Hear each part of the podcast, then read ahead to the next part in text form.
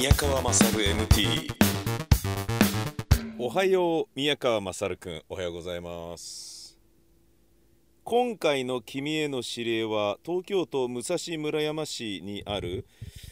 えー、銭湯砂川湯に行き大好きな熱湯に使ってもらうことにある。はいそうです。僕熱湯が大好きですね。熱い湯船のお風呂ねうんなんかあのー良くないっていう話は聞いたことありますよ。あの血圧とか心臓とかねそういうようなもので良くないっていうのは聞いたことあるんですけど僕はぬるいお風呂に使って、えー、逆にねあの風邪ひきそうになるっていうことの方が良くないので。あのー、もう冬なんかはねぬるいお風呂入ったらねあのそれだけで風邪ひくんですよね。で長く入ればいいんじゃないかと思って入ってたんだけど全然ダメで。でもうあの家のお風呂全然入らずに銭湯ばっかり行ってた時期もありますね。こう家に寝泊まりしたら病気になるっていう感じ。うん、ん。とな体にいいことがあんまりないっていうね。あのそういう自宅の印象でしたね僕はね。なのであのー、銭湯に入って熱い銭湯に入ってでそこからバイクや車で帰る間に湯冷めしたとしてもそれでもまだそっちの方が体にはいいだろうなっていうそういう感じだったんですよね。えー、まあそのぐらい熱湯が大好きで、えー、高温のお風呂が大好きな江戸っ子片木の宮川くん。はい。まあ江戸っ子片木かどうかわかんないですけどね。本来ならば23区随一の温度を誇る荒川区の帝国湯をおすすめしたかったのだが残念ながら休業中なのであそうなの？そうなんだ。へえ。23区随一の温度を誇るって言われたらそう言ってみたくなるな。個人的に好きなこちらの銭湯を紹介させていただく。へえこれあの、指令をくれてるのはラジオネーム鶴見の海坊主56歳会社員って書いてあるんですけど56歳の鶴見の海坊主は俺わかんないんですけど鶴見に住んでるんじゃないんですか？鶴見に住んでるんだとしたらここまで風呂入りに来るってこと？俺より湯冷めするでしょ？ねえきっと。遠い距離に比例するんじゃないの？湯冷めの度合いは。どうなんですかね？え昔ながらのザ・銭湯だが3つある湯船は低温中温高温とありタイミングが良ければ高温浴槽は48度近くまでになるので宮川君にも楽しんでもらえると思う。ああいいですね。僕はあの好きなテルマエロマエのロケ地にもなったでおなじみの、えー、稲荷湯。はい。えー、稲荷湯は大好きで、えー、もうね、よく行きますけど、あそこだけでもね、もう48度は絶対あるだろうなって感じ。まあ、まあ、足突っ込んだだけでピリピリピリピリピリって痛いしね。うん、で、そこグーッつって入ってくのがめっちゃ気持ちよくてね。で、えーと、10分あそこに浸かるっていうのはね無理なんですよね僕にはねだけど5分入っただけでもうビンビンになんかね電気風呂とかではないのに電気が体にね通過してなんだろうななんかあのー、自分のリンパをなんかなんか全部ねなんかこう浄化して無駄なものを出したみたいなぐらいうわ気持ちいいって感じになるんだよね。すごい気持ちいいんだよね。うん。なのででそれがね48度ぐらいだったんじゃないかな。48度近くまでなるのでだからもしかしたらその稲荷湯の方が俺にとっちゃ暑いなって感じるかもしんないですよ。だから何これぬるいじゃんみたいな。風に思うかもしんないよね。もしかしたらね。えー、宮川君にも楽しんでもらえると思う。そうですね。楽しめたらいいですね。最寄り駅は、えー、多摩都市モノレール上北台という駅で徒歩約123分とかなり不便な立地だが車かバイクで向かえばさほど苦にならないだろう。またここから3キロほど西へ向かうと歌舞伎揚げで有名な天野屋の工場直売店があるので土産に割れせんべいなどを買うのもいいだろう。とただし低温浴槽だというのにさらに水を足して温度を下げようとする軟弱者と遭遇して「お前は銭湯に来るんじゃねえ!」と怒り心頭に発しても当局は一切感知しない。なおこのメールは自動に消滅しないのでちゃんと不要ファイルに分類して消去するように。分かりました。ありがとうございました、えー、というわけで今私はもうすでにその現場に来ております、えー、結構時間かかりましたね。結構時間かかった。東村あの武蔵村山市。意外と遠いで。うん。都内であの車の運転しててえーと、そろそろ2時間になりますってカーナビから教えられることってあんまないんですけど 軍とかまで行ってないのにこれかよっていうねびっくりでしたね砂川湯の駐車場に来ております。えー、道が狭いからこれはね出入りするのちょっと運転気をつけなければっていうところではあるけれどま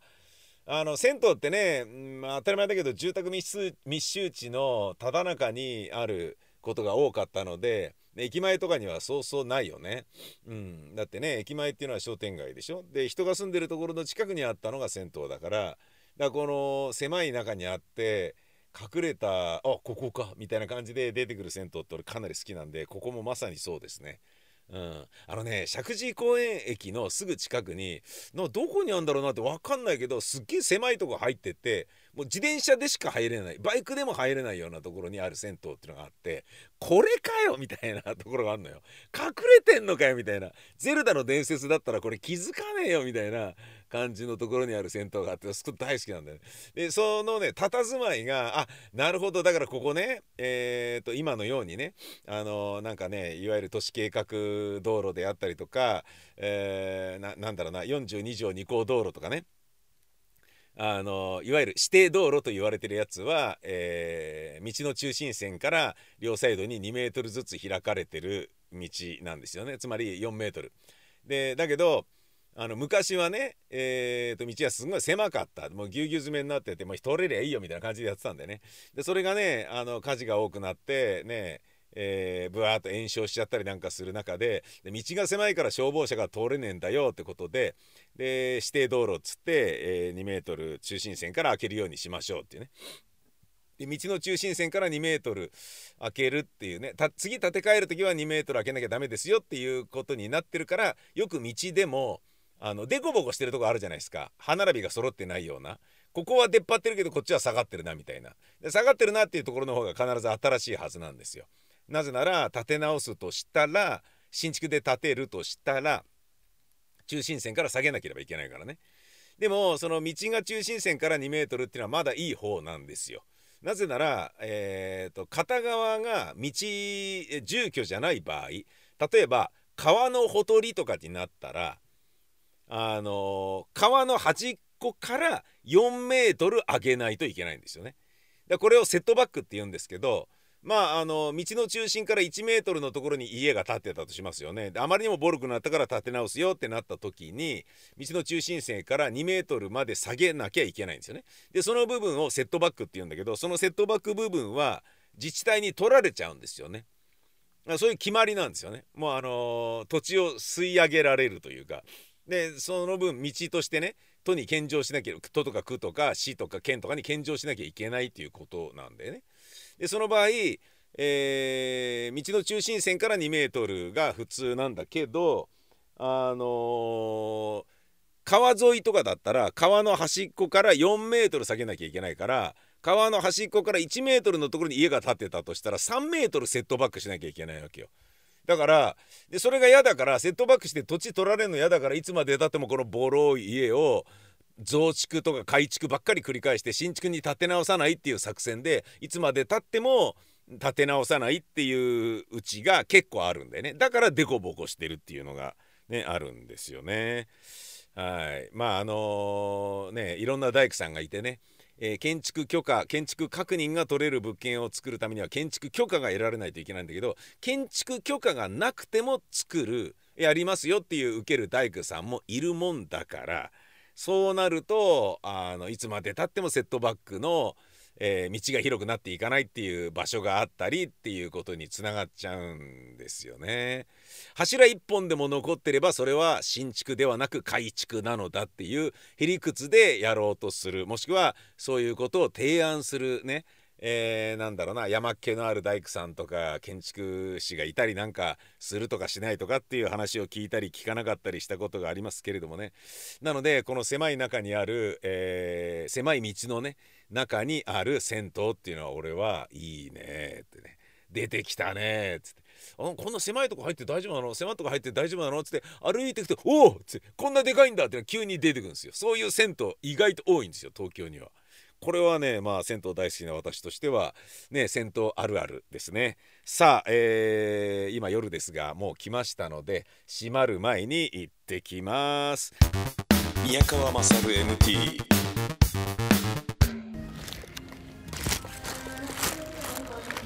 あ隣がスナック。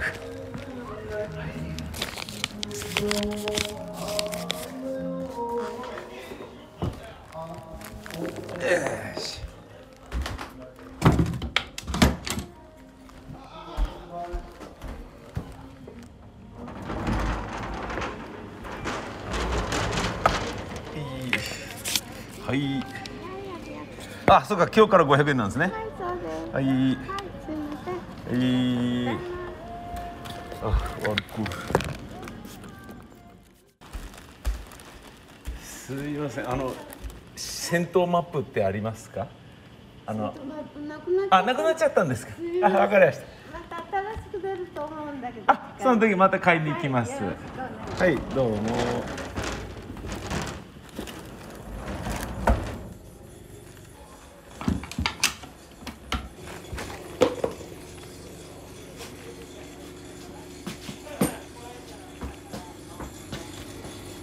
へえ気持ちよかった。えー、行ってきました。気持ちよかったですね。まったりしました。泊まりたい。この辺の宿に泊まりたい。宿なんかない。いやでも帰りはそんなに時間かからないでしょ。僕出先から来たんでね。あの家からじゃないので家まで戻る。夜の夜中の今もう10時20分とかなんですよね。夜の。でこの銭湯は10時半までなんでまあほとんど最後の客に近かったんだけどこういう夜にあの都内の道路を上り方面に進むとそんなに混んではいないじゃないですかきっとね。うん、なのでまあ止まらなくてもね無事に居眠り運転することなく帰れるとは思うんですけど居眠り運転は危ないからね本当にねでやべえなと思ったらもうあのハザードをつけてちょっと仮眠取るとか一回休むとかそういうことしないとダメですよね。本当にあのガム噛むとかサービスエリア入って体操するとかだけで随分違いますもんね。でそれをあまた眠くなったなと思ったらもう一回それをやってって繰り返せばいいわけですから下道だったらね構わず止めてしまえばいいわけであのハザードを出してね。でもちろんその追い抜けるねあの道幅がないとダメだけどだからセットバックしなきゃいけない道とかだったらきついんだけどあのーねちょっと「なんだよ」みたいな感じでここんなとこで止まってんじゃねえよみたいな感じで迷惑かける可能性もあると思いますよ後続の車とかにね。だけどねもう事故るよりはいいので事故を起こしてしまうよりはいいのでそれはねあのまあもちろんねビュンビュン通ってるところで体操とかしてたらアホかお前はってことになっちゃうけど居眠り運転だけはダメですよね。あの居眠ってるのかどうなのかっていうのは分かんないから眠気がこれだけあるのに運転していたっていうことで切符切られることってないじゃないですか。酒気帯びとかだったらあアルコール量がこうであれですねはーってやればバレるっていうのがあるけどこれだけ眠いのに運転していたっていうことは眠気帯び運転っていうのでこう切られるってことがないでしょ？切符を切られるってことが。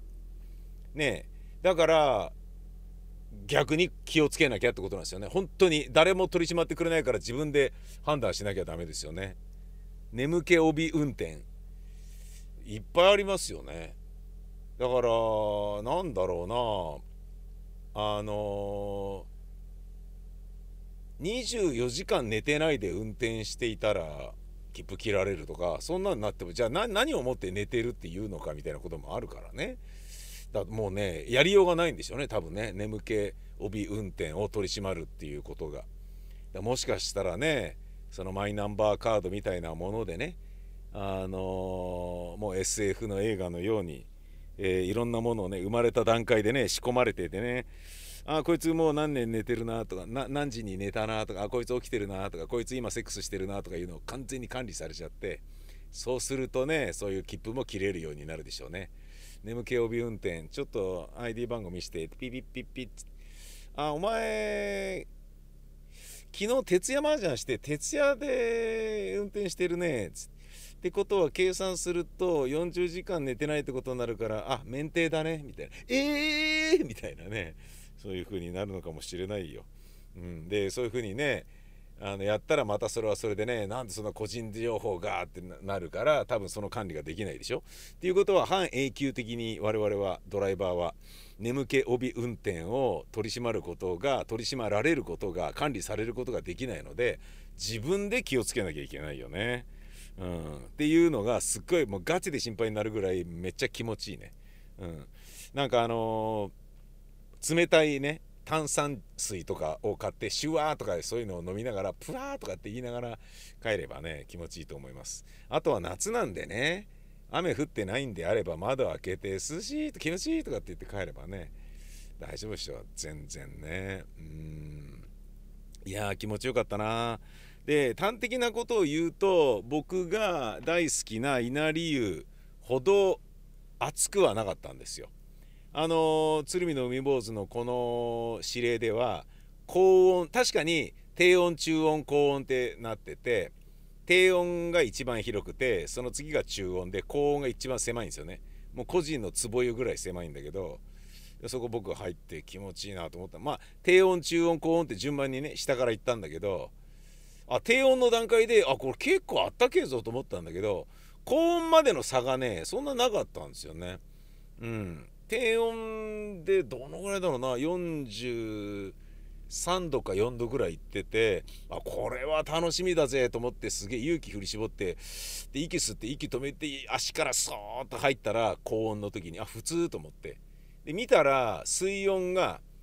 46度ぐらいだったんだよね。48度なかったんだよね。鶴見の海坊主のねあのデータによると48度って書いてあったから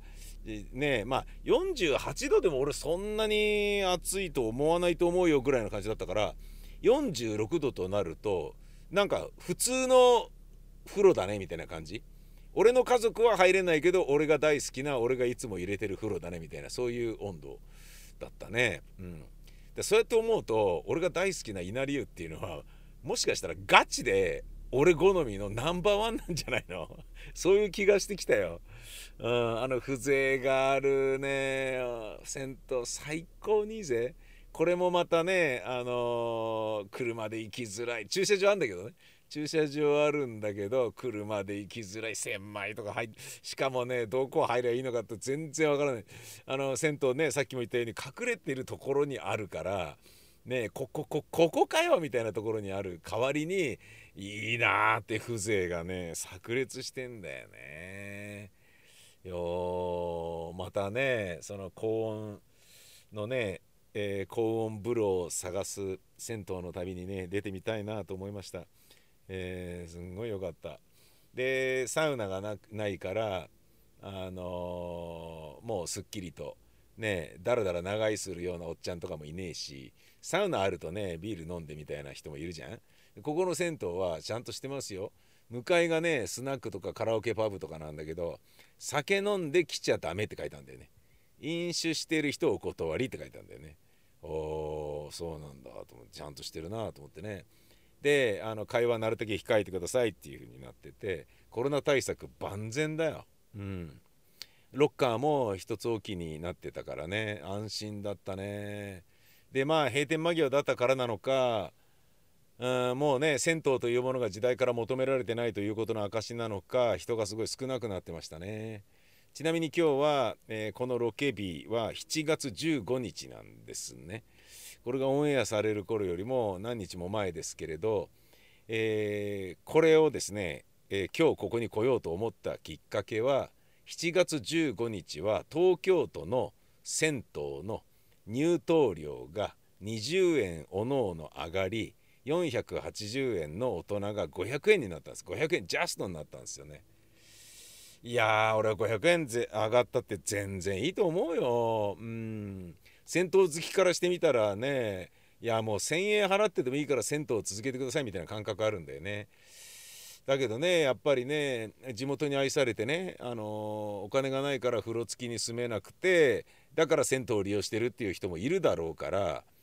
あのそういうことで言うとねむやみにねなんかあげてもらっちゃ困るよっていうねお前のノスタルジーだけでやってんじゃねえんだよこっちはみたいなねことだろうからちびちびちびちび上げていくぐらいしかないと思うんだけど今日のねこの広さと心地よさと暑さ開放感駐車場もあってありがてえなのに俺を含めて俺が入ってる間に出入りした男性客は3人だけだからね。あーもったいないよねあの広さで。そりゃねあの店閉める前だからなのかもしれないよ。高温風呂を46ぐらいにちょっと下げてもいいんじゃねみたいになっちゃうよね。そこまでね10時半の閉店ギリギリまで48度キープとかしなくたっていいだろこれだけねお客さん少なかったらって思うよね。十分ありがたいと思いました。うん。なのであの値上がったとはいえ俺は行きますよ銭湯にっていうね。あの銭湯組合。えーまあそういう名前かどうかわかんないけど、ね、銭湯雑誌とか出てるよね。ああいうような人たちに向けて俺もね家に風呂あるけどこれからも銭湯をね行きますよっていうそういうまあ宣言みたいなものですな。でこれを聞いた人がそうか上がったかでも銭湯いいなそう言われてみると行ってねえな最近。行ってみようそんな風に思ってもらえたらと思いますよ。えーこの宮川勝 MT では皆様からの指令を募集中。宛先は mmmt.jorf.co.jp mmmt.jorf.co.jp どしどし待ってます。ほんじゃまたです。さいなら。